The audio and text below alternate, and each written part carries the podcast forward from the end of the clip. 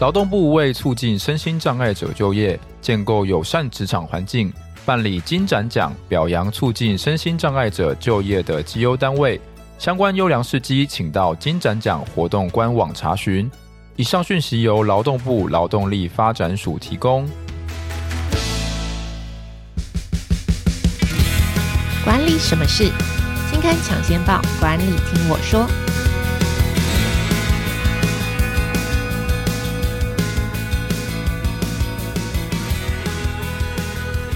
Hello，各位听众朋友，大家好，欢迎收听经理人 Podcast 管理什么事单元。我们每个月和听众朋友一起导读杂志的封面故事和特别企划，也邀请编辑团队来到现场分享制作专题背后的故事。我是代班主持人刘阳明，在备选休假的这段时间，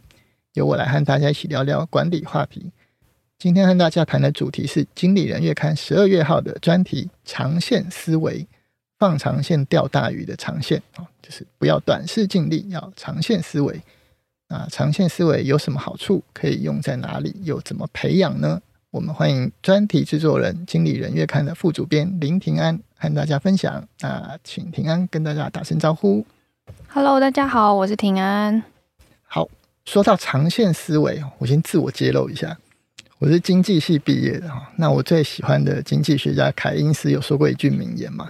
In the long term, we are all dead，就是在长期我们都死了哈。因为古典经济学说市场会在长期达到均衡，可是这个长期会不会太远了呢？哦，永远有多远我看不见。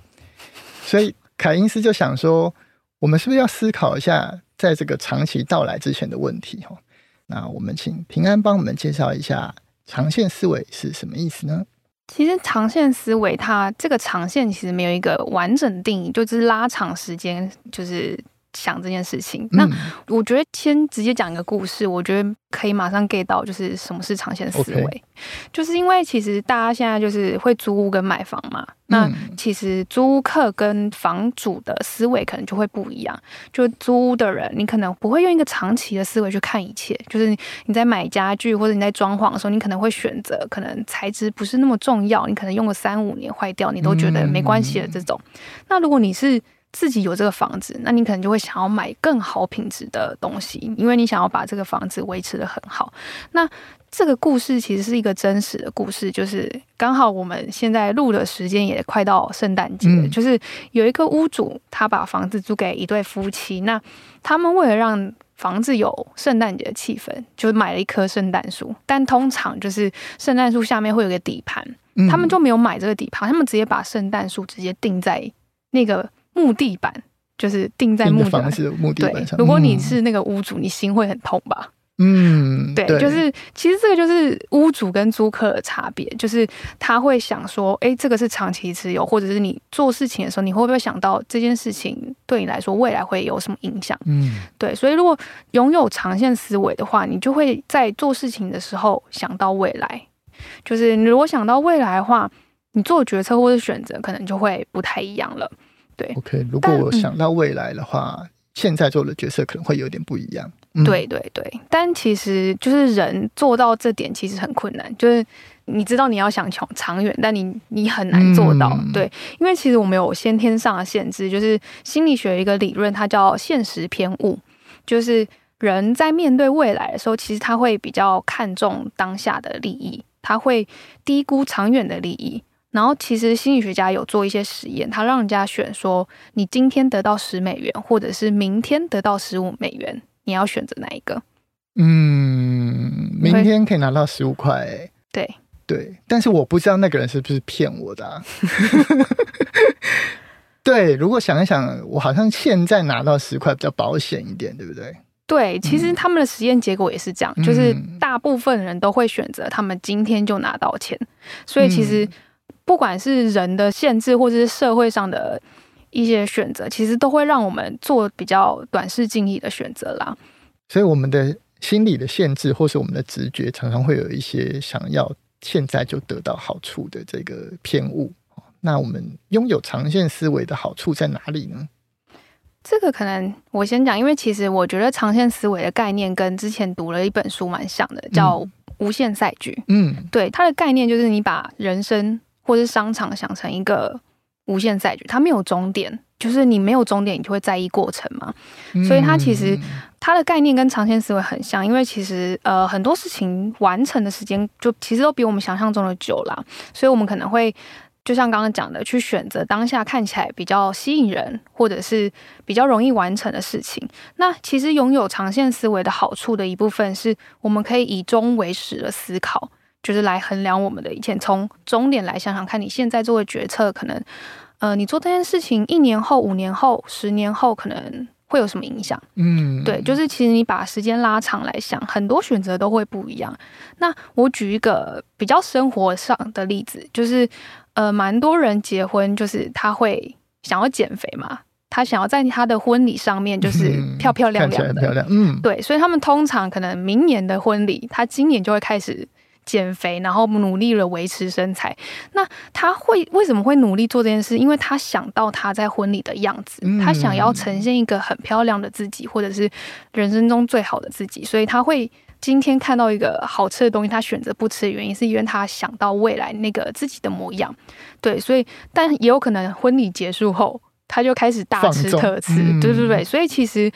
我觉得，呃，拥有长线思维是就是以终为始的思考，就是你想象你未来想要成为怎么样的人，那你现在这个行动或者是决定会不会影响到你的未来？这样子。嗯，所以如果我有一个对我自己本身的期许或想象，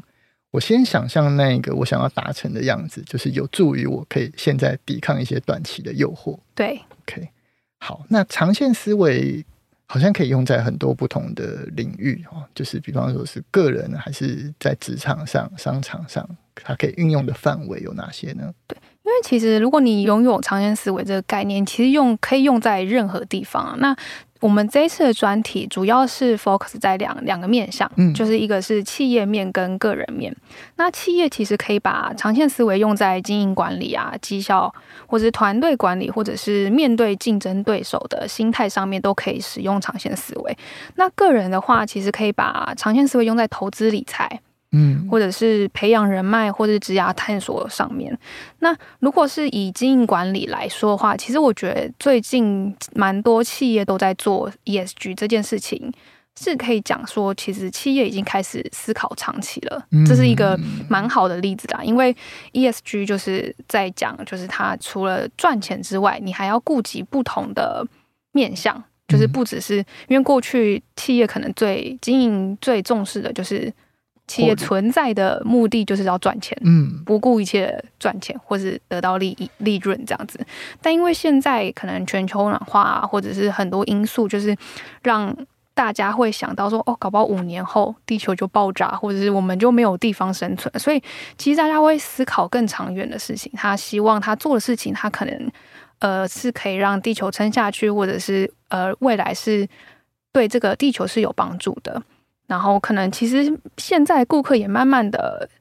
比较不喜欢那种唯利是图的企业，嗯、他喜欢就是理念相同或是对地球友善的一些企业。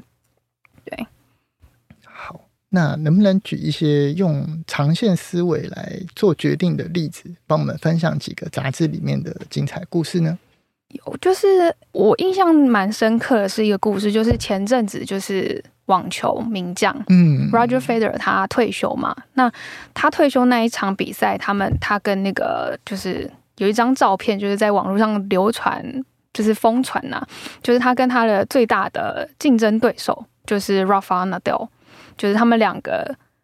不知道有没有两人落泪，然后双手是互牵着彼此嘛，反正就是看起来是一个。相知相惜的画面，嗯、对，就是大家可能会觉得说，他们两个每年都在竞争四大满贯，就是竞争那个冠军，他们可能会有一些竞争意识啊或什么的。但事实上，他们两个是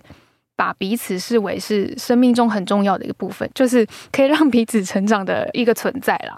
就是大家可能会觉得有一个竞争对手在，你就是要想办法赢过他。嗯、但事实上，其实如果你赢过他之后，你成为第一。你其实就没有竞争对手了，你就没有一个机会，或者是你没有一个目标去让你自己成长。但如果有一个可能你们是程度相当的一个对手存在的话，其实你们两个可以是互相学习、互相成长的。那其实如果在商场来看，就是你们两个如果都成长变得更好的话，那搞不好你是拓展出另外一个市场。这个例子在商场上其实也有案例啦，就是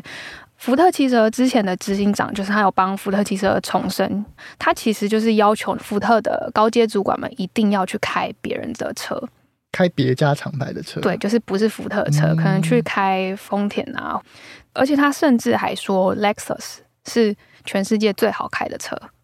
他公开就讲这件事情，那他其实讲这个，他不是想要让员工觉得难堪，就觉得你做不好或什么之类的。他其实是要给福特的员工一个可敬的对手，因为你知道，就是对手厉害，那你就是你诚实面对了自己的现况，那你可能会开始想要跟他学习。那最后最后的成果一定是你的车子越做越好嘛？嗯，对，所以其实就是如果你把竞争对手不是想要赢过他，而是让他。成为你学习的对象话，其实你们两个是可以越来越好的。嗯，如果我有一个比较短线的的思维，我可能觉得我只要打败了所有的竞争对手，我就变成最强的那一个。但是如果把时间拉长来看，拥有一个跟我实力相当、值得敬佩的对手，是可以让我自己成长。那可能对方又会推出一些比我更好的产品服务，又赢过我，但是我又会想要再赢过他，就会想要改进我更好的产品跟服务。到最后，我们两个都会彼此成长。对，嗯，整体来说是都是越来越好的啦。OK，好，那我在杂志里面也看到了一个我自己很喜欢的例子，就是把长线思维用在人脉上面。杂志内容有一个很具体的举例，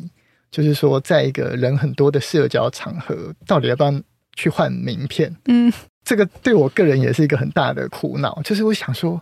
啊，我去换名片，好像就是我故意想要认识人，然后我也不知道要认识他来干嘛，嗯，嗯，然后抱持着一个就是要认识人脉啊，好像在利用别人的这个想法，对。但是这一期的杂志告诉我们说，想要有利用别人的这个想法，本来就是会让我们的内心觉得难受，嗯。但是人脉并不是我们要基于他有什么用才认识他，而是你把时间拉长来看。你增加一个朋友，对自己并没有坏处啊。对对，然后我就是秉持着一个，我想要认识他，我对这个人有好奇，所以去跟他换了名片。然后这个内容里面也提醒我一件事情，就是说，不要在认识对方一年之内，嗯，提出要求，嗯，就是相隔一年之后，足以让人认为，哎，你这个人不是对我有所求才来认识我的。嗯嗯嗯，对，就是。把这个时间拉长来看，我秉持着好奇心跟这个结交朋友的心理去认识他，然后我也不预设说这个人对我到底是有好还是坏处，嗯，对，但是我我不会知道，或许在某一个时间点他会给我一些帮助，或是我也有可能给他一些帮助，嗯嗯嗯。那其实如果可以想到这么长远以后的事情，现在要不要去换名片这件事情，好像就。没有这么困难了，就是对我好像可以比较悠然的、比较自在的去认识，就不会有社交恐惧。对对对，就是你刚刚讲这个例子，就是我有想到我的一个真实的经验，嗯，就是真的是想要认识他，然后最后其实这个也是变成我一个人脉的一个故事，就是之前就是蛮多学校都会请可能业界的人或者是学长姐来。校园里分享他们的经验嘛，那那时候其实有一个学姐就来分享她的工作经验，然后因为她讲的就是内容让我非常印象深刻，我就记住了她的名字。嗯，然后结果大概可能过个三五年后，我毕业了，开始就是进入职场工作，然后有一天发现，其实我的同事。就是那一天回来的，就回来演讲的学姐，嗯，对，就是以此就是跟她相认了，对不对？就是反正我们现在也是维持一个蛮友好的关系啦，嗯，就是因为毕竟也在同业，所以其实可以互相帮助。如果他那时候没有认真准备这个演讲的话，我可能就不会对他印象深刻，因为搞不好你就是你知道上班很忙，你还要去。跟学弟妹演讲，嗯、你可能会随便乱讲，嗯、对，他是这个多出来你可能也没有车马费，你就随便乱讲，其实也没有也没有什么损失，因为他就是准备的很好，所以我对他印象深刻。那未来才可以有我们现在这样子的关系，嗯、对，我觉得这个就蛮像是学姐有长线思维，或许他也没有这个想法，但是他就是以一个我觉得最后的结果论都是好的啦。嗯，OK。那这个长线思维感觉可以用在很多不同的层面。那我们可以怎么样培养长线思维呢？因为其实蛮多时候，就是我们没办法做长线思维的原因，是一个是可能我们的人先天性的限制，刚刚有讲到。那另外一个可能是我们生活的重担或是工作压力，让我们其实很忙碌，所以我们决定的时候，我们可能没办法好好思考，就往往可以只能仓促的做决策。嗯、对，所以我觉得要做到要培养长线思维，一开始你当然是第一步，你要先知道你自己。最在意的事情是什么？你内就是你内心的渴望是什么？因为你知道你自己，你的价值观啊，或者是什么事情可以驱动你，或者是你热爱的事，或者是擅长的事。就你找到这件事情之后，你就可以开始舍弃不重要的事情。当你知道你的目标是什么，嗯、就是跟目标无关的事，你可以勇敢舍弃。OK，对，那勇敢舍弃的时候，你其实就会留下余裕，或是留下空白，让你其实有。心力去做别的事情嘛，对，但是其实我们常常会知道自己要什么之后，还是没办法坚持下去的原因是，就像刚刚讲的，就很多事完成的时间都比你想象中的久。嗯，你可能觉得你一年后你就会减肥，就是你可能瘦五公斤，但是让你瘦五公斤可能要花个五年、十年之类的。OK，嗯，对，所以其实中间会有很多的诱惑或者是阻碍来阻挡我们，所以其实我们在这中间的过程，我们应该要。有一个比较好的心态是，你要接受一些不完美，就是因为我们短期可能会遭到很多挫败。那如果你因为一次挫败你就跌倒站不起来了，那你可能就是没办法走到最后一步。但因为其实很多失败都是你成长的养分嘛，嗯，所以所以其实我们应该要学会接受不完美，或者是其实你可以学习戏骨的快速失败的这个精神。他们其实就把每一次的尝试都当做实验。所以你把它当做实验，你的失败就不会那么不安了，因为你失败了也不会觉得是结束了，你还可以再重启另外一次实验，嗯、一次一次试试试试到最后，你得到你想要的结果。对，那另外一个方法是，你可以把目标拆成小行动，就是从小处着手，因为其实从小处着手，你也可以抵挡短期的诱惑，像。好，我都用减肥来举例好了，这是很实用的例子，大家都在减肥。对，就是你现在少吃一点零食，你不要吃眼前的零食，都是你最后成功减肥的一小步。就是把巨大的目标可以拆成小的目标，感觉就比较容易达成了。对，好，那我总结一下啊，就是说现在的挫折对十年之后的我来说，也许是不算什么，但是现在的小小累积呢，希望它在未来累积成巨大的成果。非常感谢大家的收听。如果你也喜欢今天的节目，现在就按下经理人 Podcast 订阅，也可以到经理人月刊网站浏览更多相关内容。这期节目介绍也有杂志订阅连接，如果有兴趣，欢迎购买杂志哦。啊，当你有工作上任何的困惑，或者想听哪位职场专家分享对谈，都欢迎到经理人网站留言给我们。那这一期的节目就到这边，谢谢大家，拜拜，拜拜。